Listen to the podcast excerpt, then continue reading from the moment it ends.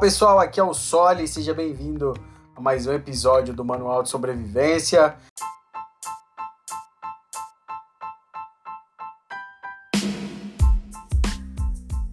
E hoje nós estamos com um convidado super especial, Carlos Bonina, um brotheraço, um amigão meu, cara que tem uma energia super alto astral, que enfim, tem muito, cara, a ensinar pra gente.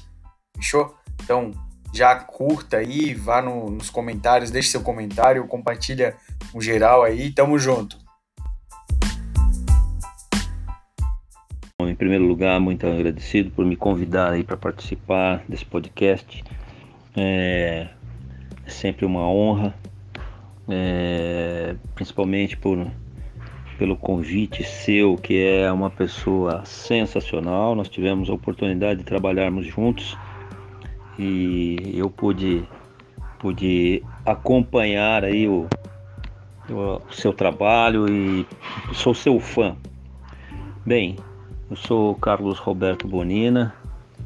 É, vou começar com, com os, os defeitos e vou falar uma qualidade. É, eu sou tenho 61 anos e meio sou primeiro tenente da reserva do Exército, sou oficial R2, oficial temporário, fiquei 11 anos no Exército. Sou formado em Direito, nessa época eu também fiz faculdade de Direito. É, advoguei durante alguns anos, mas eu entrei na área de segurança patrimonial e fiquei até hoje. Hoje faço consultoria de, de, de segurança. Sou técnico de segurança do trabalho também, tenho diversos cursos aí de pós é, bom, esses são os meus defeitos. Vou falar uma qualidade. Eu sou corintiano. Puta, já estraguei o podcast. Mas não, é, é isso. Eu sou, sou um brasileiro paulistano, da Gema, nascido aqui em São Paulo, na Casa Verde. Vim para o Jaguaré, mas já morei em várias cidades. É, Pindamonhangaba, em 1981, Caçapava, de 1982 a a 1992, é, São José dos Campos de 93 a, a 2006. Trabalhei na Embraer, Alpargatas, é, Latam, é, Raia, Drogazil, é, Eurofarma, Tivit, Tecnologia. É, é, é um pouco, é, isso é um pouco, é um pouco da minha formação aí, desses, desses 45 anos de, de profissional. E como pessoa, é, procuro sempre trilhar um bom caminho, o caminho do, é, do bem, o caminho do equilíbrio e da harmonia. É, inicialmente é isso.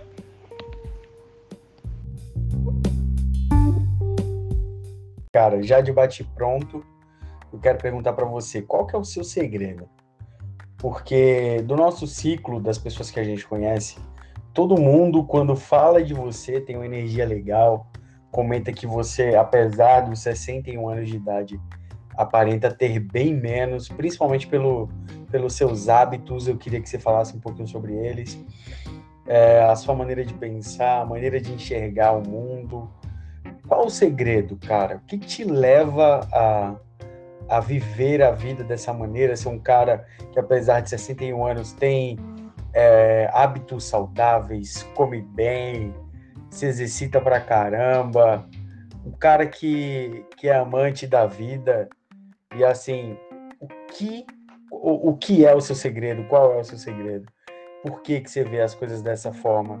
Tão, digamos que distoante ou é, diferente do que a maioria das pessoas vem, ou seja, no meio do caos, você consegue parar tudo que você está fazendo e observar as belezas da natureza.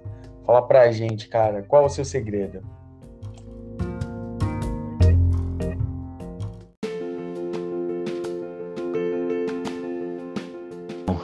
Mais uma vez, grato aí por, por me convidar aí para esse podcast. Enfim, é o é, é muito gratificante poder participar. Cara, respondendo aí a sua primeira, a sua primeira pergunta, é, eu vou procurar ser bem, bem rápido e, e simples. É, o ser humano tem duas certezas, né? A de que ele nasceu, para quem está aqui, né? De que ele nasceu e de que ele vai morrer um dia. Então essas são as duas certezas que nós temos. É, e nesse meio tempo né, que nós temos, é, o ser humano é, instintivamente, fisicamente, ele procura é, sobreviver é, e prolongar a sua vida por mais tempo, né? É, e a gente vê isso, né, nos filmes, na vida, no dia a dia, as pessoas sempre procurando prolongar a sua vida. O, o X da questão é que prolongar é uma coisa e prolongar com qualidade de vida é outra situação, é outra, é outra condição. E, e eu ao longo da minha vida é, eu sempre procurei é, é, observar as pessoas, é, eu sempre procurei aprender com os erros é, e acerto das pessoas e com os meus também. E uma coisa que eu vi ao longo da minha vida é pessoas extremamente maravilhosas morrendo jovens, né? É, por questões ou de bebida, de excessos, né? Excessos é, em todos os sentidos, mas por bebida, por cigarro, por drogas, ou simplesmente pela vida sedentária. Não, o cara trabalhou a vida inteira, um cara gente boa, constituiu família, é, trabalhava, ganhava dinheiro, só que ele não cuidava dele, porque ele estava preocupado em cuidar da família, em cuidar não sei o que, em cuidar do trabalho. E essas pessoas e, e eu vi gente assim, blum, de repente deu um infarto fulminante, morreu, deu um derrame, ficou torto e viveu mais uns anos e morreu. E eu logo cedo comecei a perceber essas coisas e observar, opa, peraí, eu não quero isso para minha vida. Então, o que eu posso fazer é, da minha parte para garantir é ter uma vida saudável, uma vida mais longa, sem contar, é lógico que a gente não é, tem os outros fatores, acidentes, casos fortuitos, que aí é outra história. A nossa parte é ter qualidade de vida. E eu, a partir daí, é, eu sempre pratiquei esporte, desde garotão lá, desde, desde criança. É, corria, jogava bola, corria atrás de balão, empenava papagaio. Aí hoje eu não peguei essas, essas coisas eletrônicas. Mas eu fui crescendo, jogando bola, jogando futebol na empresa, jogando futebol de campo no final de semana. E aí eu entrei no exército e aprendi a disciplina no esporte, né? na prática de exercícios físicos. Todos os dias tinha educação física, todos os dias tinha o horário certo da comida, é, todos os dias, e tinha comida, né? Porque quando eu era pivete a gente tinha tudo contadinho, não tinha nada além do que tinha ali um pouquinho de arroz, um pouquinho de feijão, uma verdura que era plantada no quintal ou um ovo da galinha que a gente criava. Então a gente passa, é, passei a ter disciplina. E assim foi, como na época de exército, depois eu virei oficial do exército e tinha obrigatoriamente testes físicos que tinha que fazer a cada três meses. E eu sempre gostei disso, e a partir do momento que eu saí do Exército, que eu fui para a vida civil, trabalhar na área de, de, gestão de segurança e tudo mais, eu mantive. Por quê? Porque você tem uma vida saudável, você se sente bem, e isso garante. Fora isso, as práticas, não é só isso, tem as práticas é, espirituais, filosóficas, para manter a, a, sua qualidade de vida. Né? Não é só esporte, praticar esporte, praticar esporte. Porque praticar esporte tem gente que pratica, mas também usa droga juntos, anabolizantes. É, então também trilha por um, por um caminho que não é o, o melhor.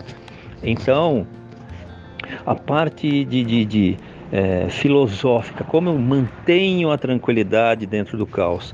O, o militar ele, ele aprende é, a usar estratégias, avaliar situações de riscos, por onde eu posso ir, por onde eu não posso ir, faço agora? E nas situações de crise, e agora nessa que a gente está vivendo agora, né? É, de, de, de, confinamento, como é que você a, faz a gestão dessas situações de crise na família, no, no dia a dia? E é com é meditação, com as orações à noite, mas é, com a meditação, que você senta num ambiente tranquilo, pode ser no seu quarto, na sua cama, eu faço no jardim de casa e sento, mas tá aí a mãe, velhinha, 91 anos, mas tá frio, tá um vento danado, você tá sentado, tô, tô tranquilo. E isso ajuda a centrar e a garantir que você vai passar por essas situações e fazendo a sua estratégia de, de, de vida no dia a dia. Então, eu sempre tive essas práticas. Nos momentos mais difíceis, eu saía para correr. Né?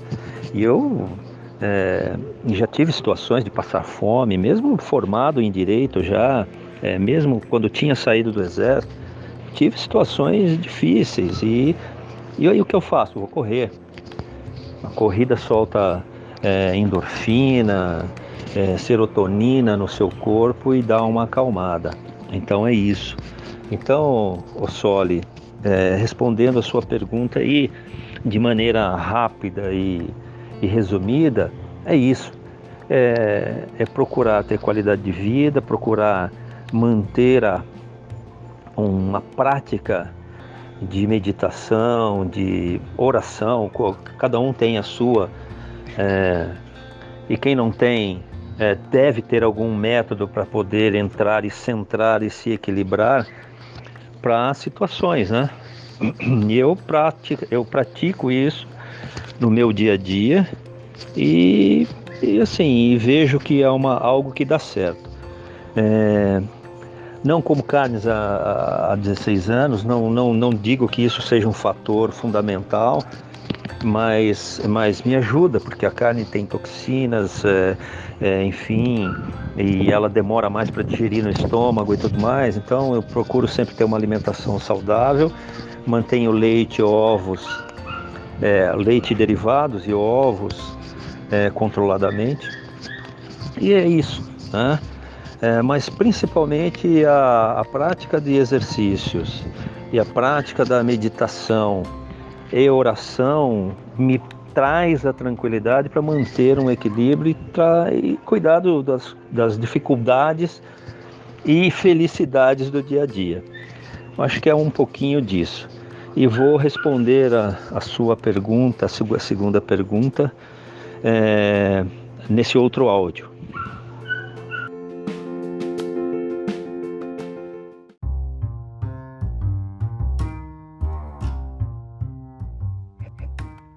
E já emendando aqui na pergunta anterior, é, se você pudesse voltar aos seus 18 anos de idade, quais conselhos você daria ao Bonina de 18 anos de idade, cara?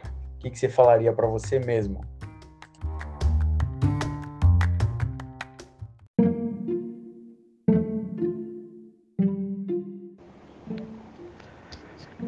O Soli, respondendo a sua sua segunda pergunta, se o, esse Bonina voltasse lá nos 18 anos, o que, que ele falaria para o Bonina daquela época? Bem, um o Bonina daquela época, com 18 anos, era um auxiliar de almoxerifado, era, tinha sido office boy, começou a trabalhar com 11 anos de idade como servente pedreiro nas obras aqui no bairro.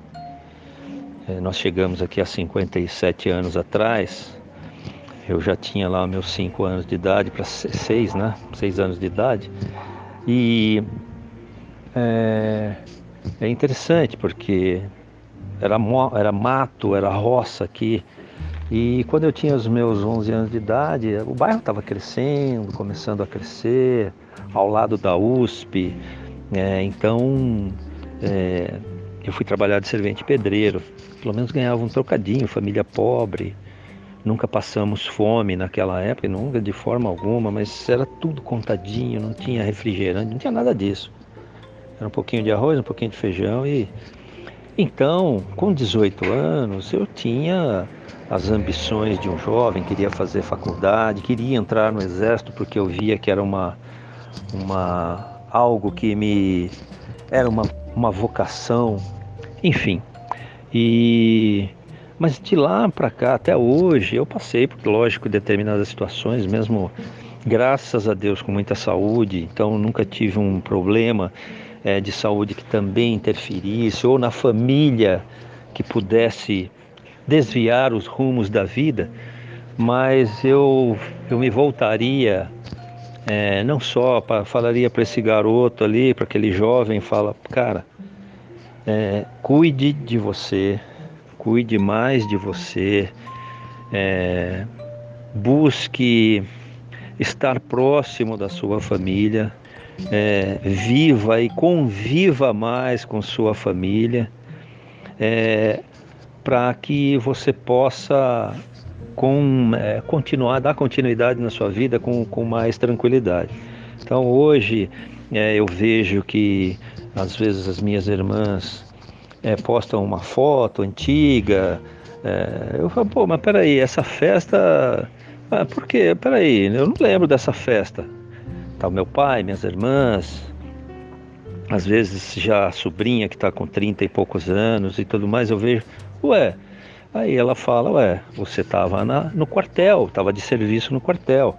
Ou então, ah, você estava viajando a serviço da Alpargatas, você estava viajando a serviço da Embraer. E era constante isso, né? Às vezes eu não vinha, não viajava no final de semana porque eu já ia ter que viajar para um outro lugar e não vinha para São Paulo.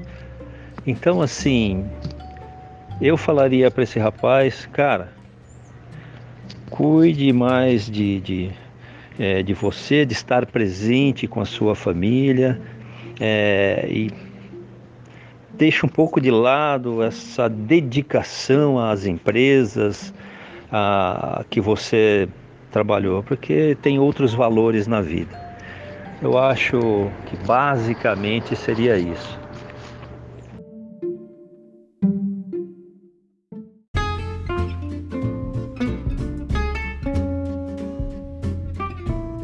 Cara, sensacional, velho. Disso que você falou de, de perder muitos momentos na vida por estar ausente é, fisicamente. Quando a gente está ausente fisicamente, a gente não está é, nem aqui e nem lá. Isso acontece muito quando a gente está a serviço de alguma empresa, ou no seu caso, quando você estava servindo no quartel, que a gente está tá perto é, por telefone, hoje, lógico, com a tecnologia, porém é, fica longe de quem está perto e perto de quem está longe, né, cara? Então, assim, é sensacional. Sensacional isso que você falou, da questão de estar tá presente, cara, de estar tá no, no agora com as pessoas que realmente importam, porque, assim, às vezes um momento com, com um familiar, um um amigo mais próximo, um parente, isso não vai ser apagado da sua memória nunca mais. Mas tudo faz parte de uma coletânea de escolhas que nós fazemos na vida, né, velho? E assim, faz todo sentido. Faz todo sentido.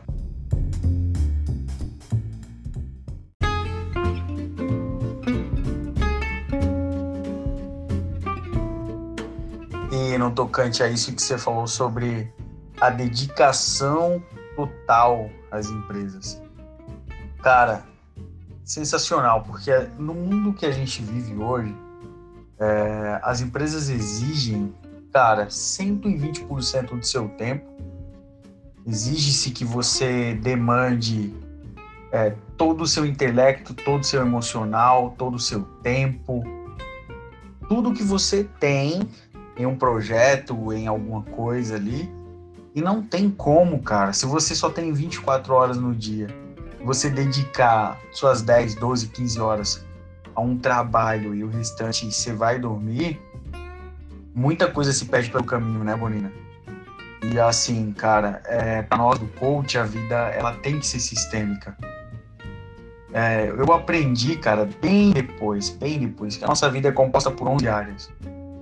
Às vezes, se, eu, se o meu pilar trabalho, o meu pilar profissional, se ele tá um pouco para baixo, eu tô com o meu pilar emocional legal, eu consigo direcionar aquele meu pilar emocional a aquele meu pilar profissional, perdão, para que as coisas voltem para o lugar, para que haja uma esperança, para que haja uma motivação. E ao contrário, imagina se eu tô com o meu emocional ruim, porém eu tô com o meu pilar trabalho bom, cara, a, a tendência é que um, o que está menos é, favorecido dos dois, ele atrapalhe o outro, sabe? Então, o nosso foco é deixar que todos os pilares fiquem bem harmônicos para que a vida flua e, e, e seja boa de viver, né, cara?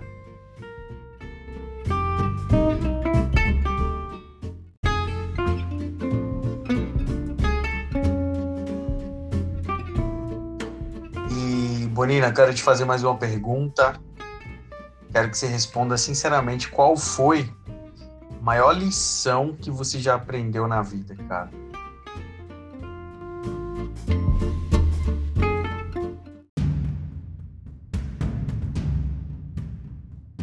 Qual a maior lição da minha vida? Putz, olha, eu tive, eu acho que todos os momentos que eu vivi, alegres ou tristes, foi uma lição.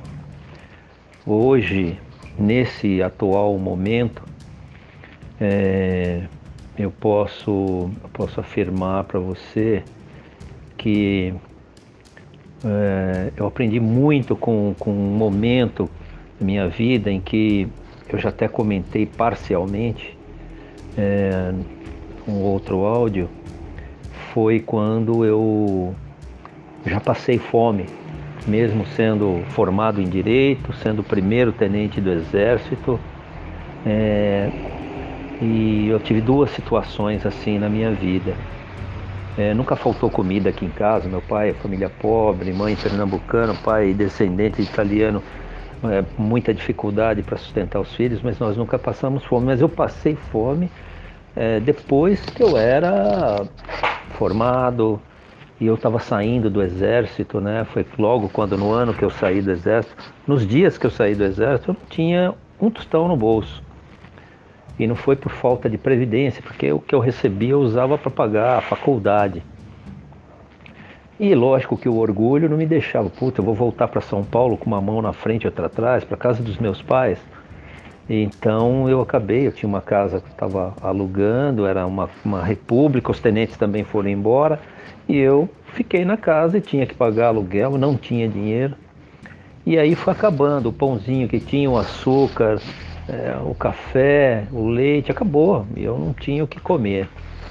E, é, e uma coisa que eu, que eu, que eu conto para poucas pessoas, eu contei essa história, mas é uma história de vida. É, na casa que a gente tinha, que nós tínhamos alugado, tinha um pé de abacate. Ele deu abacate quando nós entramos lá, e nesse momento que eu estava saindo, três anos depois, é, eu lá deitado, esperando, puta, o que, que eu vou comer? Não tenho dinheiro, não tem nada, não tem para quem pedir. É, putz, o que, que eu faço? Não tinha gasolina para botar, eu tinha um Jeep velho, não tinha dinheiro para botar gasolina no carro. E aí eu via lá no fundo lá, pum, caiu um abacate. Aí eu fui lá ver, putz, abacate normalmente ele cai verde. O abacate estava maduro, até nisso o universo me ajudou. E, e eu comi aquilo lá, comi abacate. Foram uns três dias assim. Depois eu acabei vendendo os móveis que eu tinha na casa para um lugar lá de que vendia, comprava móveis usados. E puta, é tudo novo, dois, duas geladeiras, dois fogões, porque tinha móveis de um, de um outro tenente amigo meu que tinha ido embora e ia buscar depois. Eu vendi tudo. E eu imaginava que, sei lá, eu hoje, eu pegaria mil reais. Aquilo lá tudo valia uns três mil reais. Eu falei, ah, vou pegar uns mil reais. A mulher ofereceu trezentos reais. Equivalente a hoje, né? Isso foi em 91. E eu, ah, ah putz, eu vou jogar fora. Ah, não, pode ser. Não, então ele não quer, pode. Não, não, pode ficar. Ah, nem usar isso aí mesmo. Bom, então o abacate me salvou. Por isso que eu gosto dessa fruta e por todas as vezes que eu, abro um abacate que ele está brotando, eu planto aquilo ali e planto esse pé de abacate depois que já está com crescidinho, eu planto numa praça. Tem vários aí em São José dos Campos, aqui em São Paulo, lá em Fernandópolis. Mas então o aprendizado, a maior lição da minha vida foi valorizar as coisas que você tem. Valorizar a família, valorizar o prato de comida que você tem é, e trabalhar para não chegar a essa situação, essa situação de, de, de passar fome e a valorizar é, algumas, até nessas dificuldades, você valorizar. Então, hoje, é, eu, eu, eu valorizo o abacate que me, me saciou a fome é, o pouco que eu tive naquele momento para superar. Então foi uma grande lição, um grande aprendizado. É, então a gente valorizar isso. Essa, é, eu acho que isso traduz essa. Então eu sempre é, faço um, uma estratégia para nunca chegar a, a, a, não voltar a estar nessa situação. Né? Então esse é um, um respondendo essa primeira pergunta.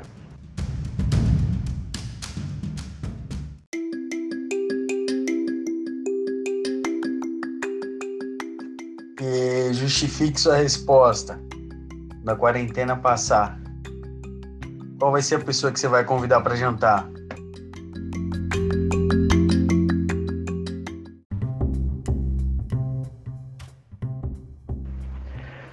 Meu, só ali essa segunda pergunta tá fácil, né? Quem que eu vou chamar para jantar é, quando essa quarentena passar, jantar ou almoçar, né? Putz, cara, eu sim, eu teria algumas pessoas sim para chamar, mas eu, o fundamental vai ser fazer um almoço em família aqui com a minha mãe que tem 90, quase 91 anos, a pernambucaninha aqui, forte, com alguns fios de cabelo branco e é, minhas irmãs, enfim, sobrinhas. Eu quero reuni-los aqui em casa. Eu acho que vai ser e com abraços e beijos e tudo mais, né? Acho que isso vai ser importante é, fazer. Então essa tá fácil.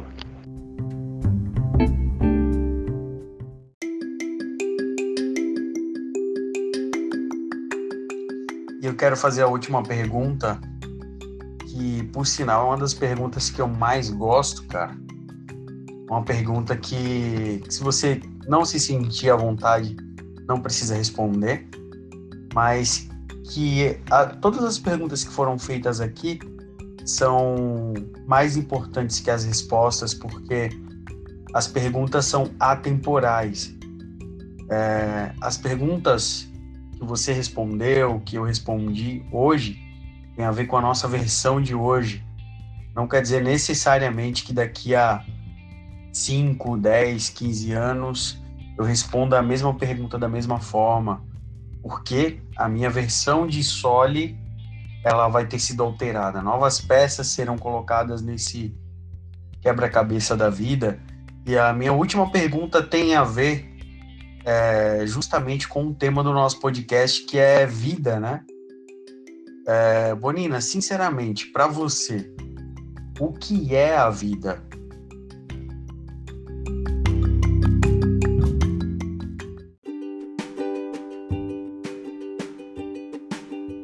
Bom, respondendo essa última pergunta, é uma pergunta, acho que para mim, que sou um mísero mortal, um humilde mortal, talvez seja mais fácil porque ao longo aí dos, dos últimos milhares de anos, os filósofos, é, sociólogos, poetas, é, de todos os segmentos, é, filósofos de todos os tempos não conseguem responder essa pergunta, né?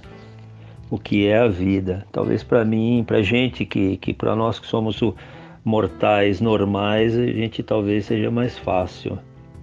Mas é, tentando responder aí, é, o, o, é, vida, assim, tudo por tudo que eu já estudei, é, desde a época de ginásio, né?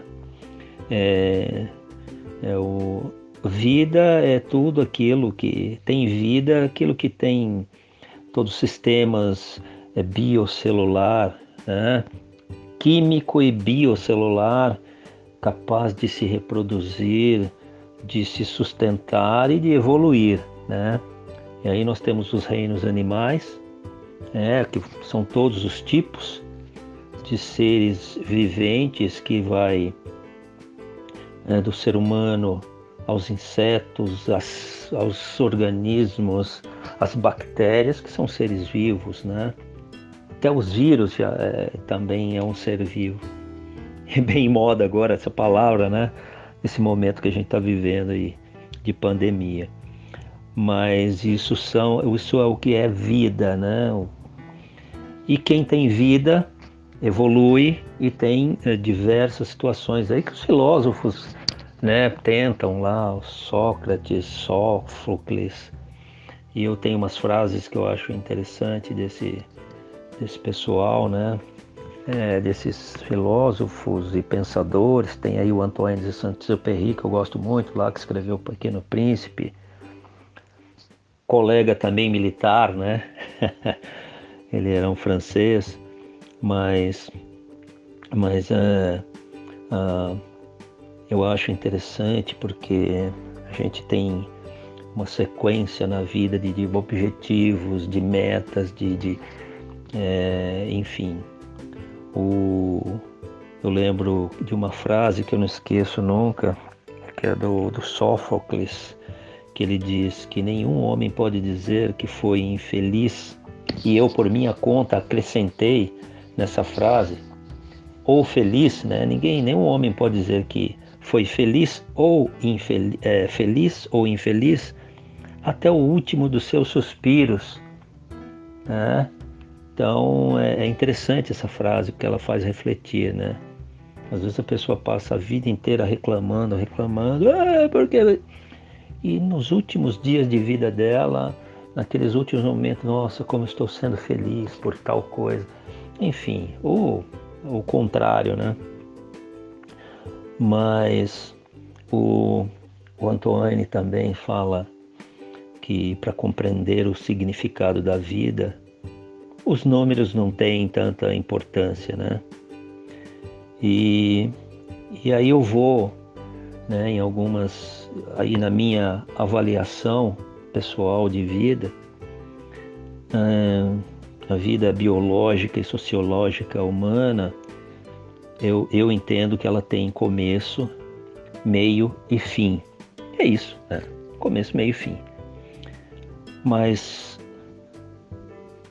não se pode, durante essa vida que tem começo, meio e fim, não se pode parar, não se pode retornar e também não se pode adiantar. Não dá para pedir, olha, para que eu quero descer, não tem, né? Então, não, para que eu quero voltar lá atrás e consertar isso que eu não fiz corretamente. Não, não tem isso, né? Mas você pode fazer, é, só pode viver fazendo um bom presente para garantir um bom, um bom futuro. É isso que eu, que eu entendo que, que é viver. Faça um bom presente para garantir um bom futuro e, consequentemente, você vai ter um bom passado. Tá? Essa é a minha regrinha, respeitando ética é, e respeitando princípios sempre. E eu gosto de uma frase do, do nosso amigo Antoine de Saint-Exupéry que ele fala que só se vê bem com o coração, porque o essencial é invisível aos olhos. Lógico que ver eu tiro fotos de, de, de paisagens de pôr do sol, nascer do sol, tenho fotos lindas de árvores floridas, de árvores secas. É, e, e é, é, é, legal, mas o essencial é invisível aos olhos, então a gente só, só se vê bem com os olhos do coração. Você fazendo isso, seguindo essa regrinha, você vai conseguir ter é, uma boa vida ou viver, né? E eu gosto de uma frase que também resume vida, que faz você ter uma vida boa, que foi uma amiguinha, uma amiguinha que eu, que eu fiz uma amizade com uma garota é, que me convidou para o aniversário dela de 103 anos. Isso foi há quase 10 anos atrás. Lá de Fernandópolis, uma moreninha, uma senhorinha muito bacana. E eu gostei de uma vez que nós estávamos conversando, eu, as filhas dela. Ela teve 15 filhos, ela era parteira lá nas fazendas, lá onde ela morava, lá na região. E ela, as filhas, a gente conversando, as filhas, é, porque era 15 irmãos, a vida era difícil, era muito difícil, não sei o quê.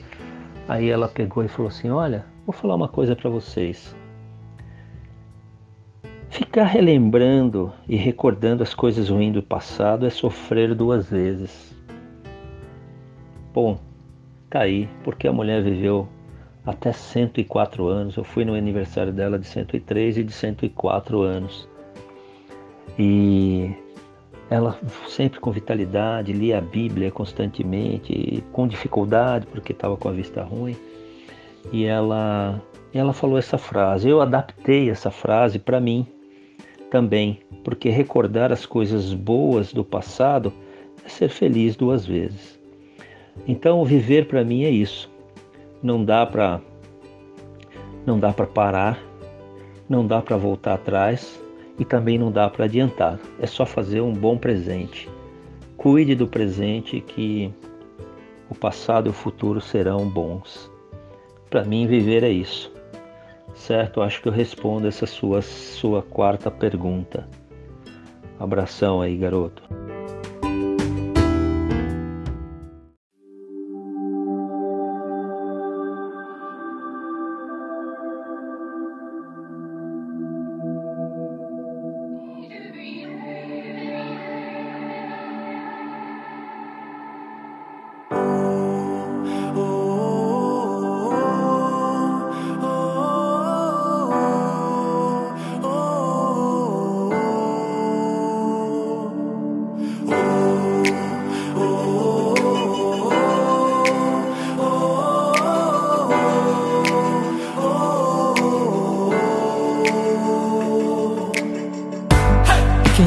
Acreditou até o fim. Lá no início, eu sei que ouviu coisas assim. Você tá louco? Volta pro mundo. Viver de sonho é profissão de vagabundo. Mas acontece é que eu sonho acordado, olhos abertos para as oportunidades. Fique à vontade, faça força pro outro lado. Eu acredito é só na força de vontade.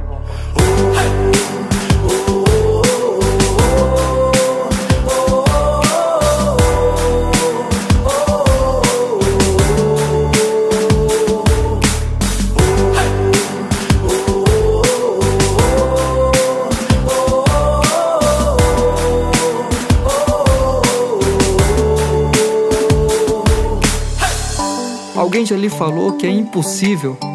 Ou deu risada do seu plano mais incrível? Ele não muda, ele não cresce. Já é um homem, só que nunca amadurece. Eu sou assim, a minha alma é de criança. Cai uma estrela, ainda faço o meu pedido. Eu sonho alto, mas a minha fé alcança. E tudo muda depois de ter conseguido. Alguém já lhe falou que é impossível e deu risada do seu plano mais incrível. Ele não muda, ele não cresce. Já é um homem, só que nunca amadurece. Eu sou assim, a minha alma é de criança. Cai uma estrela, ainda faço um pedido. Eu sonho alto, pois a minha fé alcança. Pois tudo muda depois de ter conseguido. Alguém já lhe falou que é impossível? Ou deu risada do seu plano mais incrível?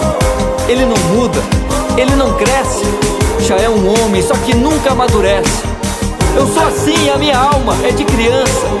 Cai uma estrela, ainda faço o meu pedido. Sonho alto, pois a minha fé alcança. E. Tudo muda depois de ter conseguido.